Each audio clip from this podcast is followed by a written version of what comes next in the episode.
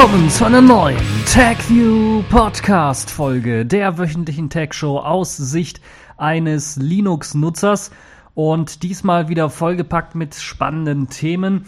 Es gibt eine Reihe von Themen und natürlich auch wieder die Kategorien in dieser Woche. Mit dabei haben wir erst einmal ein Jubiläum, das wir feiern, nämlich 10 Jahre iPhone, der Durchbruch des Smartphones. Dann schauen wir oder werfen wir einen Blick auf den NES Classic. Dann gibt es wieder was Neues zu Yahoo, eine etwas traurige Nachricht könnte man sagen. Dann hat Norwegen nun das UKW-Radio abgeschaltet oder damit angefangen. Wir werfen einen Blick auf Graphen-OLEDs, schauen uns Vera PDF an und beschäftigen uns mit der Kategorie in dieser Woche oder den Kategorien in dieser Woche Distro der Woche, das ist diesmal Nutix geworden und die Pfeife der Woche, das ist diesmal Facebook bzw. WhatsApp geworden. Und ja, äh, ich denke, wir fangen an.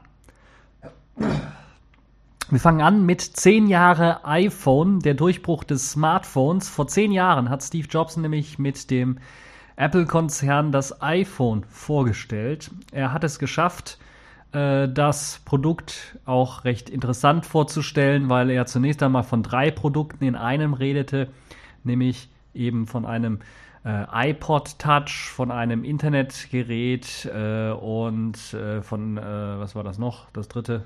Ich habe es vergessen. Egal. Also drei Geräte auf jeden Fall in einem und das war halt damals revolutionär. Vor allen Dingen hat man es geschafft, noch nie so schnell zuvor geschafft, eben äh, ein Smartphone oder ein Handy auf den Markt zu bringen, das alles auf den Kopf gestellt hat. Es gab zwar vor dem iPhone schon Smartphones, allerdings waren die von der Bedienung her komplett anders. Denn mit dem iPhone wurden Smartphones mit der Hauptbedienung per Display und Touch beliebt und haben sich heutzutage eben durchgesetzt. Es gibt sogar äh, fast keine Smartphones mehr, die wirklich noch äh, ohne Touch-Bedienung auskommen. Ähm, und das ist halt eben eine Besonderheit, die dem iPhone zu verdanken ist, könnte man sagen. Zuvor gab es, wie ich ja bereits erwähnt habe, auch Smartphones. Die wurden aber großteils wirklich mit Tasten bedient und gesteuert. Wir erinnern uns, vielleicht vor ein paar Wochen war noch das Nokia Communicator als erstes Smartphone, was Geburtstag gefeiert hatte. Und dort gab es halt eben kein Touchscreen. Dort wurde alles mit Tasten gesteuert. Und da gab es halt ein Steuerkreuz, um durch die Menüs durchzugehen. Und es gab ja auch oder gibt jetzt auch eine Story, die aufgekommen ist zu den ersten Prototypen von iPhones. Und da hat er auch Steve Jobs dazu plädiert, eben nicht ein Touch-Display einzusetzen, sondern eben das Click-Wheel, was man von iPods her kennt, für das iPhone einzusetzen. Und äh, ja, das wäre zwar auch eine innovative Steuerung gewesen, wie es auf den iPods auch war, aber hätte sicherlich nicht zu diesem Durchbruch geführt und auch nicht zu dieser revolutionären Entwicklung, die eben das iPhone dann im Smartphone-Markt beigetragen hat, beigesteuert hat. Heutzutage hat sich eben dieses Bedienkonzept per Touchscreen auf äh, kapazitiven Touchscreens vor allen Dingen, weil Touchscreens gab es zwar vorher auch schon, das waren aber meistens resistive äh, Touchscreens, das heißt, man musste dadurch drücken, zwei Folien aneinander drücken, quasi sehr einfach ausgedrückt, um dann halt eine Aktion auszuführen. Das war ein bisschen ungenau und hatte halt eben auch dazu geführt, dass der Touchscreen nicht so gut funktioniert hat. Zum einen, zum anderen äh, gab es eben auch keine Multitouch-Gesten oder keine Multitouch, also es wurde nicht mehr als äh, ein Finger erkannt. Und das hat man mit dem, äh, äh, mit dem kapazitiven Touchscreen dann geändert. Und da war halt eben auch das iPhone Vorreiter für den Smartphone-Markt. iPhones sehen im Groben und Ganzen heutzutage fast genauso aus wie das allererste iPhone, wie damals eben auch. Sie haben nur einen einzigen Knopf von vorne zu sehen, und zwar den Home-Button, den Ein- und Ausschaltknopf ganz oben. Äh, angebracht, bei den neueren äh, rechts angebracht, glaube ich, und eine Lautstärke-Wippe. Und bei einigen Geräten gab es noch einen, einen Stummschalt, äh, Umschalter, Kippschalter. Äh, der ist, glaube ich, jetzt bei den neueren Geräten auch nicht mehr dabei. Ich weiß es nicht.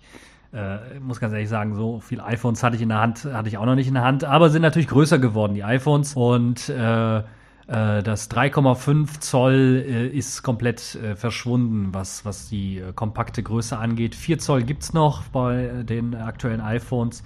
Und ansonsten geht es halt immer über 5 Zoll und äh, größer hinaus.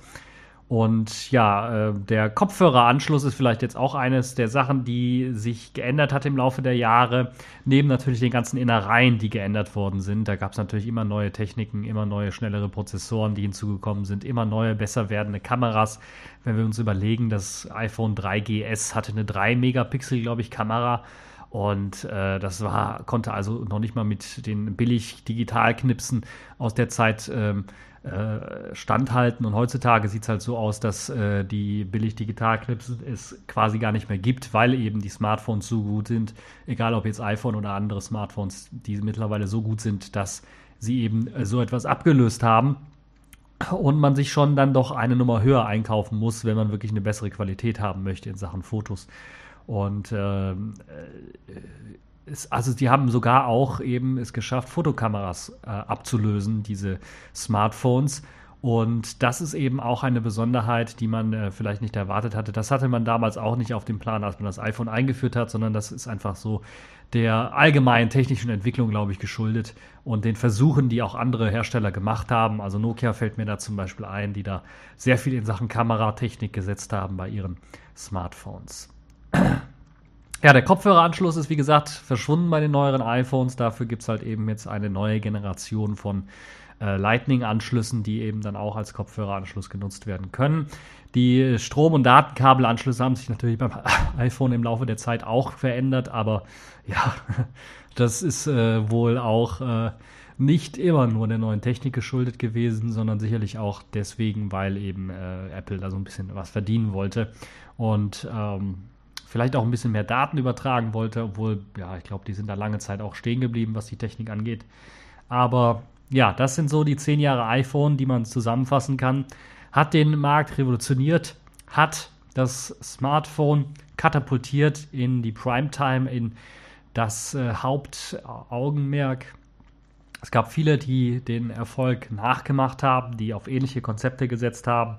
Man könnte quasi hier auch sagen, kopiert haben. Und ja, also gute Ideen werden von jedem kopiert. Ähm, wenn man sich damit auf dem Markt durchsetzen kann. Und ja, der iPhone hat, das iPhone hat so ein bisschen den Startschuss äh, gesetzt, äh, die Latte, die Messlatte hochgesetzt. Und dann sind andere auch darüber gesprungen. Ja, kommen wir zu. Ihr hört es schon, äh, mein Husten ist immer noch da. Also so gesund bin ich noch nicht. So, einen Schluck äh, frisches Wasser und dann können wir weitermachen. Kommen wir zu dem NES Classic, äh, eine Mini-Konsole, äh, die das Super Nintendo, nee, das Nintendo Classic, also nicht das Super Nintendo, sondern das davor, das Nintendo, emuliert. Die Konsole war ja bisher immer noch festgesetzt auf eine feste Anzahl von Spielen, die mit daherkamen. Und wie ich schon anfangs vermutet habe, wird es da auch sicherlich äh, Möglichkeiten geben, andere Spiele draufzupacken. Nun ist es einem gelungen. Äh, Leute haben es versucht, haben es geschafft. Mittels USBs ist es nun gelungen, andere Spiele draufzupacken. Jedoch ist dies nicht mit allen Modellen möglich. Zudem muss auch noch das ganze Gerät neu geflasht werden, was natürlich auch dazu führen kann, ein hohes Potenzial fürs Kaputtgehen gibt es dort. Und natürlich äh, erlischt die Garantie dabei auch. Und wer es ausprobieren möchte, kann es aber tun. Es gibt dazu ein Tool, das nennt sich, nennt sich Hackchi 2. Und das kann man sich runterladen und seine Konsole dann per USB an den PC verbinden. Da muss man ein Kommando ausführen, dann wird neu geflasht. Und dann, äh, aber muss vorher noch äh, in den Recovery-Modus booten. Und dann hat man eben die Möglichkeit, einen Kernel-Dump zu ziehen äh, das herunterzuladen und das dann halt im Recovery-Modus drauf zu flashen. Und dann gibt es die Möglichkeit, zum Beispiel andere Spiele zu spielen. Äh, beispielsweise, also man hat hier das ausgenutzt, dass man Super Mario Bros. Äh, oder Mario Bros. Super Mario Bros. hat man benutzt, um halt eben an die Lücke irgendwie reinzukommen. Und so gibt es halt jetzt die Möglichkeit, auch andere Spiele, die eben auf dem äh, Nintendo liefen, damals dann jetzt hier auf dieser nachgemachten Konsole auch äh, laufen zu lassen. Ist ja keine hundertprozentig äh, echte nachgemachte Konsole, sondern ist in dem Fall komplett andere Hardware, die im Grunde genommen nur die Konsole emuliert. Das heißt, dort gibt es halt eben die Möglichkeit, auch andere Spiele zu spielen. Die sollen auch von der Performance her keine Probleme machen. Äh, und das ist sicherlich eine gute Sache. Ich wundere mich sowieso, dass man halt eben nicht direkt gesagt hat, okay, wir können da direkt alle Spiele irgendwie ausführen, wie es halt beim normalen Emulator möglich wäre. Ich bin mir relativ sicher, dass äh, dort Nintendo äh, keine äh, großen Schwierigkeiten gehabt hätte, das zu machen. Auch rechtlich gesehen hätten sie da wohl äh, keine äh, Probleme bekommen, was das angeht. Aber naja, man weiß nicht, warum Nintendo sich da anders entschieden hat. Ja, kommen wir zu einer traurigen Nachricht. Yahoo ist nicht mehr, wird nun umbenannt zu Altaba. Das hört sich ein bisschen seltsam an, aber so ein bisschen ein Stück Internetgeschichte ist jetzt gestorben oder ist zu Ende zumindest. Yahoo gibt es wirklich nicht mehr. Nun ja, nicht ganz. Marissa Meyer, die bisherige Chefin von Yahoo, hat dieses äh, Yahoo eben an Verizon verkauft und ihren Hut nun genommen, zusammen mit ein paar anderen äh, Leuten, die da jetzt auch gegangen sind. Äh, Verizon will das aufgekaufte Yahoo nun nicht so weiterführen, sondern unter dem Namen Alterbar weiterführen. Einige Leute wurden schon äh, gefeuert, beziehungsweise hm, sind freiwillig gegangen, könnte man auch sagen. 4,8 Milliarden Dollar hat sich es Verizon kosten lassen, Yahoo zu kaufen. Äh, Verizon hat ja bereits AOL damals gekauft. Und AOL hört man heutzutage nicht mehr so sehr von was. Deshalb gehe ich davon aus, dass wir also von Yahoo bzw. dann Alterbar auch weniger hören werden. Äh, was nun die Webseite angeht. Was wird damit? Keine Ahnung, weiß man nicht. Gibt es eine Umbenennung? Wird die stattfinden? Muss man mal sehen. Was wird mit den E-Mail-Konten passieren? Was wird aber auch mit den vielen Projekten passieren, die unter der Flagge von Yahoo sind? Wenn wir uns mal anschauen, dass Yahoo natürlich auch eben äh, Flickr zum Beispiel beinhaltet oder Tumblr, die Blogging-Software äh, oder den Blogging-Dienst dann kann es wirklich sein, dass äh, wir diese Dienste in Zukunft vielleicht nicht mehr haben. Da müssen einige Leute dann umrüsten auf andere Dienste eventuell. Oder die werden auch umbenannt, das weiß man nicht. Da muss man also mal schauen und da muss man gucken, wie äh, das da sich dann weiterentwickeln wird. Ja, Yahoo war in der letzten Zeit ja vor allen Dingen in scharfe Kritik geraten, da es dort ja geheime Ausspähpraktiken Praktiken gab, die sogar eben an den eigenen Sicherheitsabteilungen vorbei installiert worden sind, wo dann die eigene Sicherheitsabteilung gegen eben die eigenen Leute äh, gearbeitet hat, äh, die eben diese Ausspielpraktiken installiert haben. Also schon ein bisschen sehr, sehr seltsam. Mit daran beteiligt war ja auch die Chefin Marissa Meyer und äh, Leute waren da unzufrieden. Einige sind sogar gegangen, nachdem das aufgekommen ist äh, vom Sicherheits, äh, von der Sicherheitsabteilung. Und insgesamt kann man ganz klar sagen, dass ihre Führung bei Yahoo eben komplett versagt hat. Und dass das Scheitern von Yahoo eigentlich auf ihre Kappe zu nehmen ist. Natürlich vorher war Yahoo auch nicht im besten Zustand, aber äh, als sie das Ruder übernommen hat, gab es große Hoffnungen, aber sie hat allesamt äh, irgendwie enttäuscht. Und sie hat einfach versagt, das muss man ganz einfach sagen. Ich bin mal gespannt, wer sie denn jetzt noch nehmen möchte. Also ich würde sie als Chefin nirgendwo mehr nehmen, vielleicht so als Sekretärin, da kann sie da gut arbeiten. Und ich meine das jetzt auf keines äh, Wegs sexistisch, aber sie hat einfach versagt und hat einfach gezeigt, dass sie als Führungspersönlichkeit komplett versagt hat. Und das äh, führt halt eben dazu, dass sie in Zukunft keine Führung mehr bekommen sollte, sondern eher einen anderen Job bekommen sollte, den sie dann machen kann. Äh, ich habe jetzt keine Ahnung, was sie gelernt hat und was sie gut kann, aber da gibt es sicherlich irgendwas anderes, äh, wo sie halt eben nicht in der Führungsposition ist mm, und dann trotzdem gute Arbeit leisten könnte. Nun, man könnte auch sagen, Yahoo oder jetzt Alterbar interessiert wohl auch irgendwie keinen aber wie gesagt eben Flickr und Tumblr dann doch eher.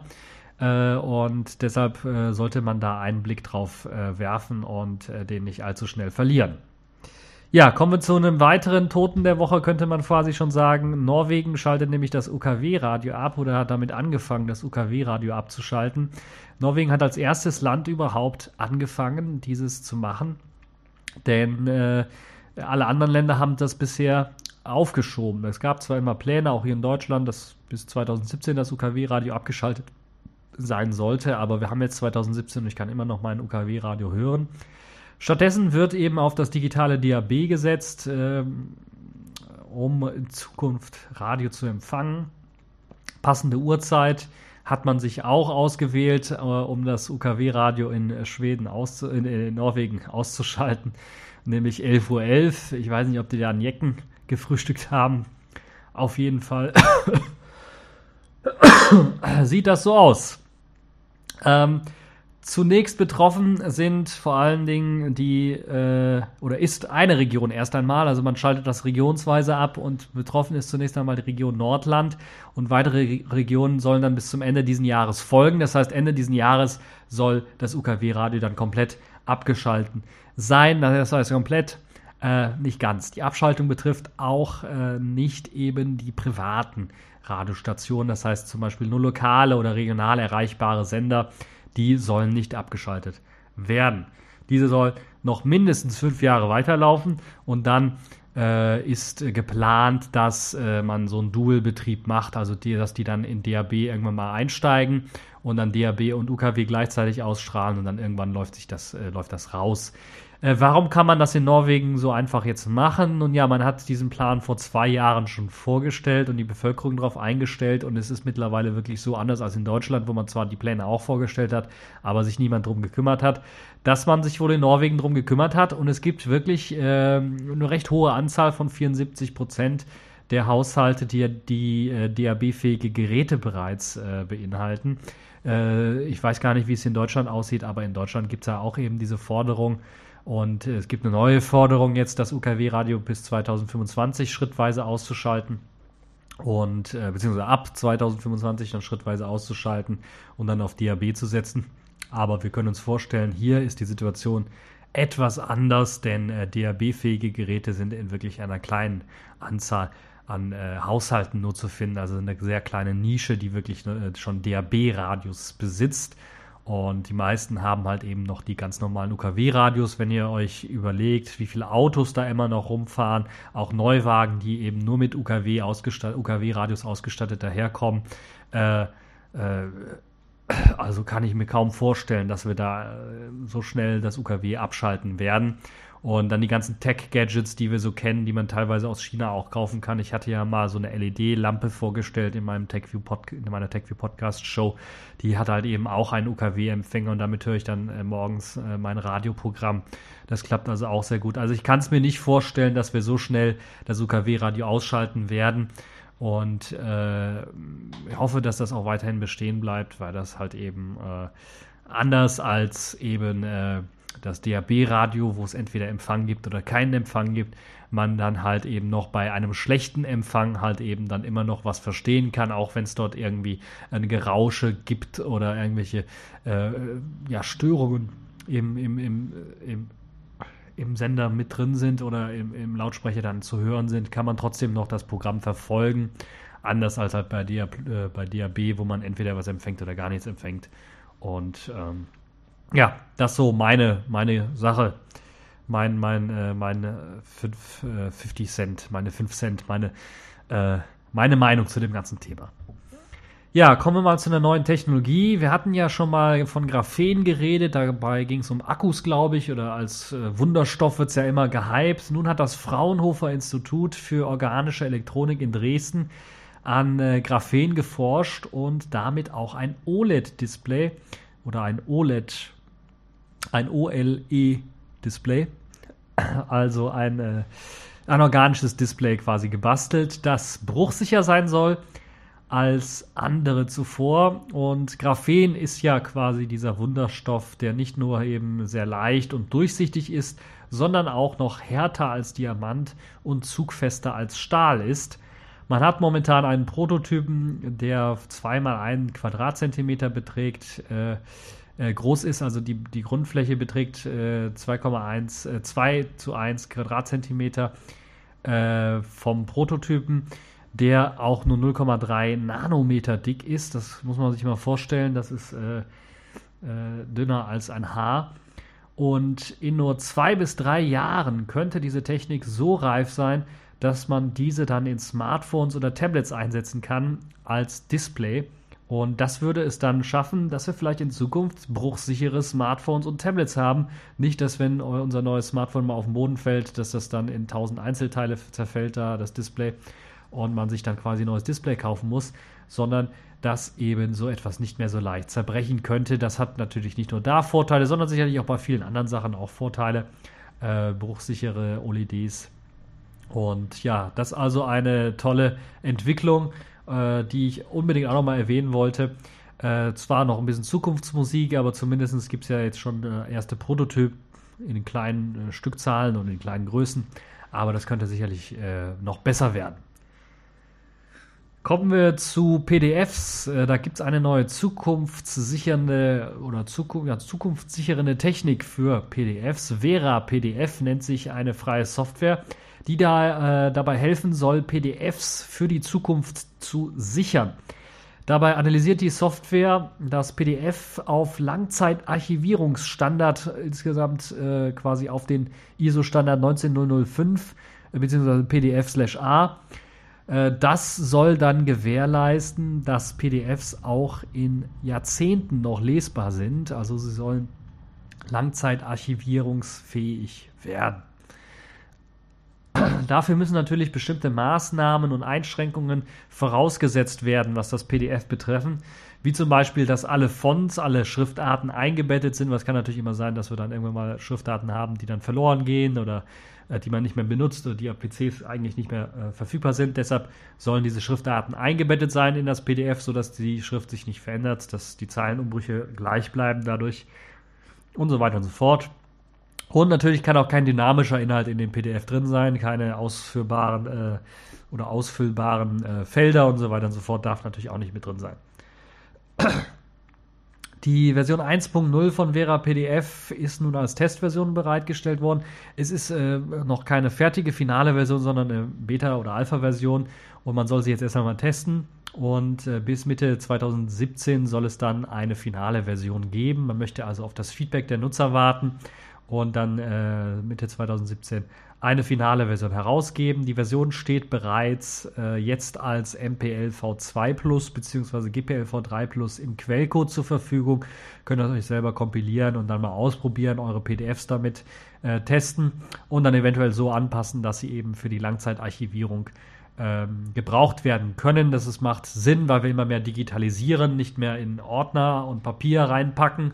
Einige machen das noch, ich mache das auch, aber wir machen immer mehr auch in Sachen äh, äh, digitalen äh, Dokumenten, meine Rechnungen beispielsweise äh, für, für mein Internet, von meinem Internetprovider äh, werden als PDFs verschickt und dann möchte ich halt wirklich, dass die dann auch langzeit archiviert werden können, ohne dass eben die PDFs kaputt gehen.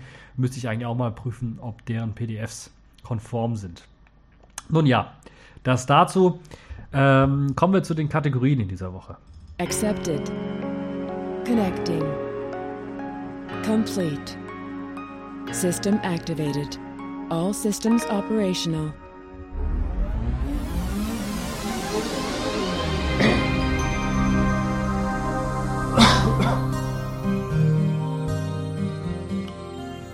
Ja, die erste Kategorie in dieser Woche ist äh, die Distro der Woche. Das ist diesmal eine besondere Distribution, die nennt sich Nutix. Äh, Version 8.293 ist eine Beta-Version, die jetzt rausgekommen ist, oder eine Entwicklerversion, die jetzt rausgekommen sind, äh, rausgekommen ist. Ist eine Distribution, die auf Linux from Scratch basiert, äh, als 32 und 64-Bit-Version zur Verfügung steht. Das hat man ja auch nicht mehr alle Tage. Diese neue Version 8293 ist nun erschienen. Kommt mit vielen verschiedenen Desktops daher. Es gibt einen Plasma 5 Desktop, XFCE, GNOME 3, LXDE, LXQt, Mate, FLVM, TWM und JWM und viele, viele, viele weitere, die man so kennt. Im Grunde genommen alle äh, Desktops, die es so für Linux gibt. Es handelt sich dabei um eine Entwicklerversion für die Version 8.3, die für Anfang März geplant ist, die äh, in der kleinsten Variante rund 224 Megabyte große ISO kommt mit einem Bugfix für Wi-Fi daher. Das erlaubt nun korrekt im Installer die SSID äh, zu wählen. Und Python 3 wurde nun zum Standard äh, gemacht in dieser Version. Neu dabei ist auch eine Entwicklungsversion, die RC-Version von Qt 5.5.8. Der Linux-Kernel liegt als LTS in 492er Version vor. GCC als Version 6.3, der X-Server wurde auf Version 1.19 geupdatet, Firefox auf 50.1, Chromium auf 55, LibreOffice auf Version 5.242. Das heißt, wenn ihr eine auf Linux vom Scratch basierende Distribution mal ausprobieren wollt, die sehr minimalistisch daherkommt, wo ihr euch alles selber konfigurieren könnt, könnt ihr euch mal Nutix auch anschauen. Äh, der Name ist ein bisschen seltsam, aber äh, ist auf jeden Fall ein Blick wert. kommen wir zur Pfeife der Woche. Das ist nämlich diesmal Facebook und WhatsApp geworden. Ich hatte das ja schon kurz nach der Einführung der Verschlüsselung in WhatsApp gesagt, dass man sich nicht sicher sein kann, ob da nicht doch irgendeine Hintertür existiert, die es erlaubt, Nachrichten abzugreifen. Und nun wurde diese Woche eben solch eine Backdoor in WhatsApp gefunden. Ich nenne es tatsächlich auch Backdoor, selbst wenn WhatsApp bzw. Facebook sagt, nee, nee, das ist keine Backdoor, das ist äh, ein, ein Feature. äh, diese Hintertür erlaubt es Facebook bzw. WhatsApp dann verschlüsselte Nachrichten im Klartext zu lesen. Die Lücke steckt dabei nicht im Open Whisper Systems äh, geschriebenen äh, Axolotl bzw. Signal-Protokoll, sondern in WhatsApp selber. Das heißt, es ist kein Protokollfehler, sondern ist tatsächlich äh, in der App selber steckt das Ganze drin. Sie erlaubt es halt eben Facebook eigene neue Schlüssel zu äh, erzeugen, die dem äh, Nutzer verdeckt mh, untergejubelt werden und äh, man dann so als Man in the Middle alle Kommunikation mitlesen kann. Gefunden wurde die Sicherheitslücke von Tobias Bölter, einem Sicherheitsforscher der Universität Berkeley. Sprich, wenn Facebook will oder eben eine Anweisung bekommt von irgendeiner Regierung, können sie verschlüsselte Chats einfach mitlesen. Man kann auch im Nachhinein nicht zugestellte Nachrichten beispielsweise oder auch schon zugestellte Nachrichten einfach mal neu verschlüsseln lassen. Das heißt, einfach mal die komplett die Verschlüsselung wieder äh, kippen und durch Forcieren eben eines Schlüsselaustauschs, der dann anders als bei zum Beispiel Signal, wo es angezeigt wird, wenn sich der Schlüssel ändert, mit einer kurzen Warnung, wird das eben bei WhatsApp nicht gemacht und so wird das halt eben dem Nutzer gar nicht äh, klar, dass jetzt hier der Schlüssel ausgetauscht worden ist. Und so kann man halt eben mitlesen und dann natürlich dann auch ältere Nachrichten äh, entschlüsseln. Äh, und äh, das ist natürlich schon ein sehr, sehr starkes Stück, wie ich finde. Und äh, Facebook versucht sich natürlich da irgendwie rauszureden, aber es ist ganz klar, dass das eine Hintertür ist für die Geheimdienste. Und ob das jetzt mit Absicht eingebaut worden ist oder ob das jetzt ein, ein, ein Bug einfach war in irgendeiner Implementierung, das weiß nur derjenige, der das tatsächlich so gemacht hat, der das programmiert hat. Und äh, es kann ja auch sein, dass Facebook nicht direkt die Anweisung gegeben hat, sondern dass halt eben dem Entwickler dann auf, äh, ja, auf Zuraten des FBIs oder des CIA oder des NSA dann, äh, dann äh, dieser Code entsprungen ist. Äh, das kann natürlich auch durchaus sein. Man weiß ja nicht, wie viele V-Leute eben dann auch das NSA, FBI oder CIA dann in den verschiedenen Firmen bei der Entwicklung von Software beschäftigt, um halt solche Sicherheitslücken, solche Hintertüren mit einzubauen. Das ist natürlich ganz klar, dass so eine Sicherheitslücke direkt am ersten Tag aufgefallen wäre, wenn halt eben WhatsApp einen offenen Client hätte, wo man dann den Code, äh, Code einsehen kann. So hat man das halt nur indirekt rausfinden können, dass halt eben äh, die Verschlüsselung geknackt werden kann.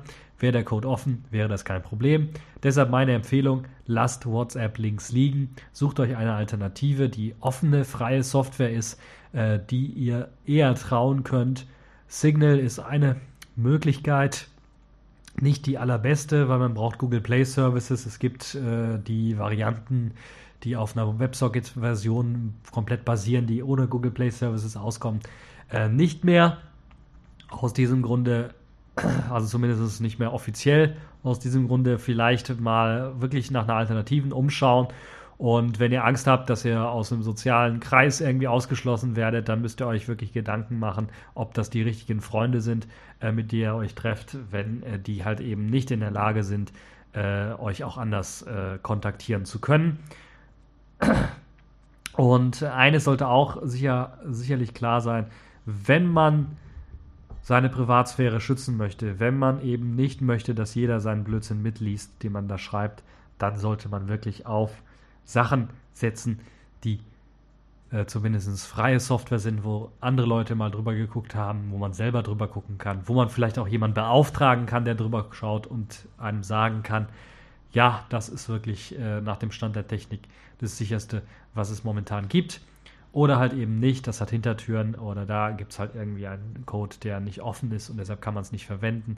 Wire fällt mir da zum Beispiel ein aus Deutschland, das ja auch auf, das, auf eine abgespeckte oder abgewandte, abgewandelte äh, Version von, äh, von dem Signal-Protokoll setzt, aber noch einen geschlossenen Server beispielsweise hat.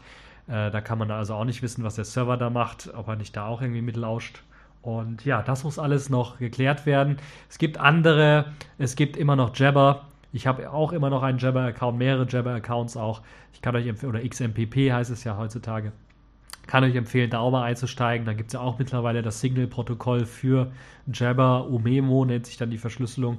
Und da hat man eben auch die Möglichkeit, äh, oder Omemo ist auch eine Verschlüsselungsart, haben auch die Möglichkeit, per Jabber-Verschlüsselung ordentlich zu machen, auch über mehrere Geräte hinweg, ohne dass das Probleme bereitet. Deshalb kann ich euch das nur empfehlen.